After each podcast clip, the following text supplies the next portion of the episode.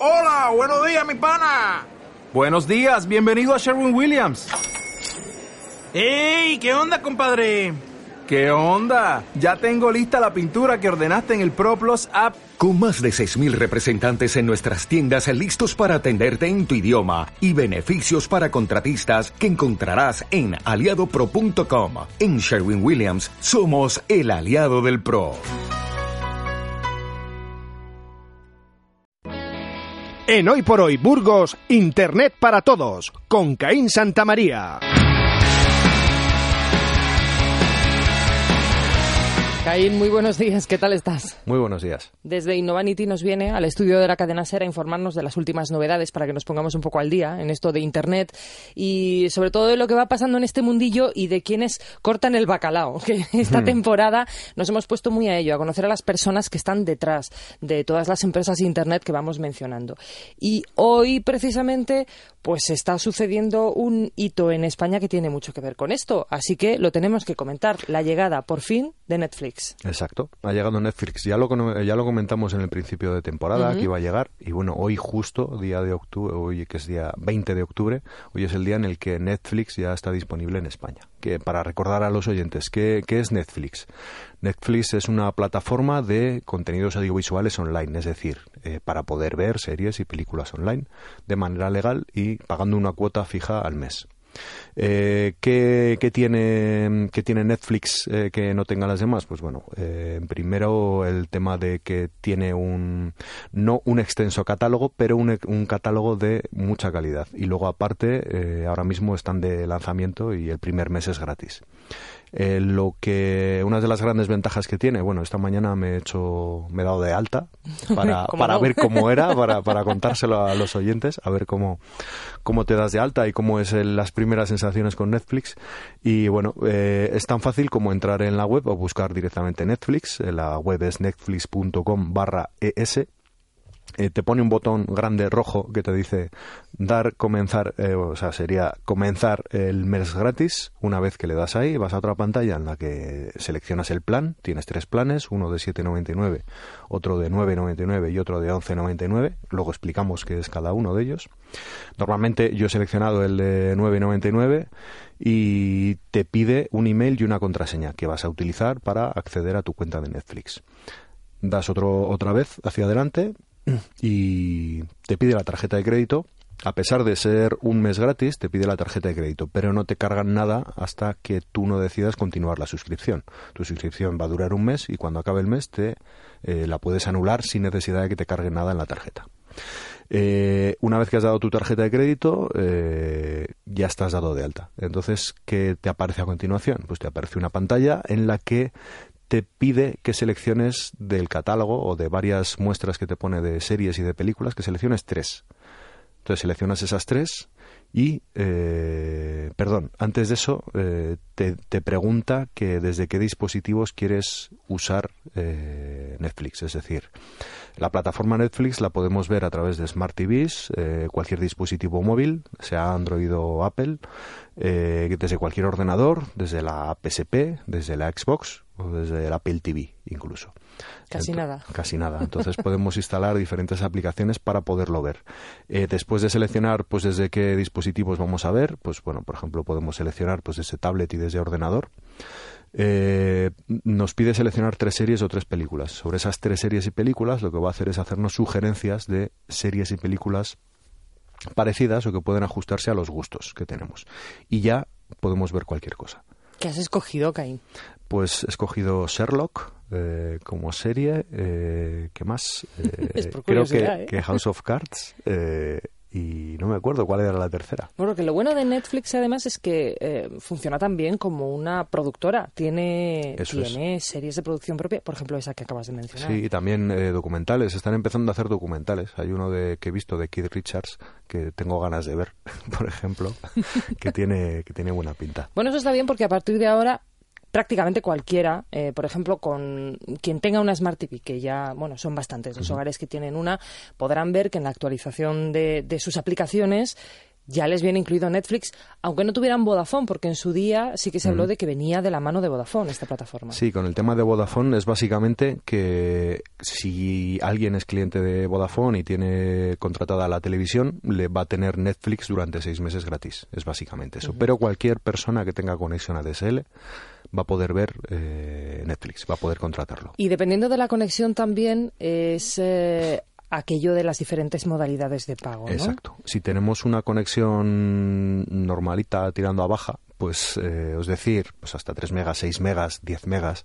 o lo que sea, tendríamos eh, de los tres planes que existen, que es el de el primero que sería el de SD, es decir, de calidad estándar, y para solo reproducir en un dispositivo, es decir, para solo verlo en, las, en nuestra Smart TV o en nuestro ordenador, cuesta 7,99. En esto es calidad eh, estándar, es decir, televisión como televisión como TDT, es decir, una calidad que no es nada nada excepcional. Pero a lo que estamos acostumbrados. Pero a lo que estamos acostumbrados. No También hay mucha gente que se ve el fútbol online con unos Sí. píxeles como mi cabeza y nadie se queja. Eh, en, eh, la, segunda opción sería el HD, la opción de HD, que ya con, yo creo con una conexión de 6 megas o de 10 megas ya podríamos verlo y nos permitiría tener hasta dos dispositivos eh, a la vez funcionando eh, en la misma conexión y ese ya cuesta 9,99. Ese es el que he comprado yo por mi conexión, que no tengo, no llega la fibra hasta mi casa. Y si tenemos fibra, tenemos la, la opción Ultra HD, que nos permite hasta cuatro dispositivos y nos cuesta 11,99. Eh, esto de Ultra HD lo llaman eh, Netflix Ultra HD. Eso realmente no existe como formato. Eh, la gente habla del 4K y estas cosas, pero yo creo que no llegará a ser 4K todavía.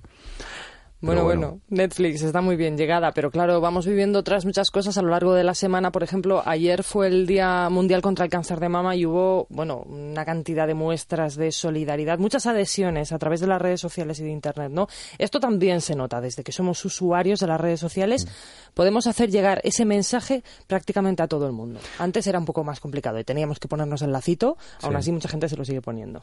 Sí, ahora el lacito es virtual, ¿no? Claro. Todo el mundo nos lo ponemos en Facebook o nos lo ponemos en nuestras cuentas, en nuestras redes sociales.